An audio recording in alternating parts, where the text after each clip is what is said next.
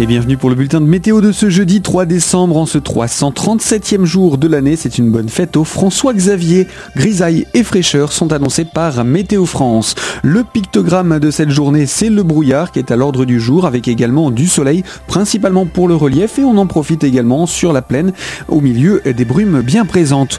Le temps est donc calme ce jeudi qui favorise la formation de ces brouillards et de nuages bas assez fréquentes et tenace une bonne partie de la journée, précise Météo France. Les températures ont du mal à progresser.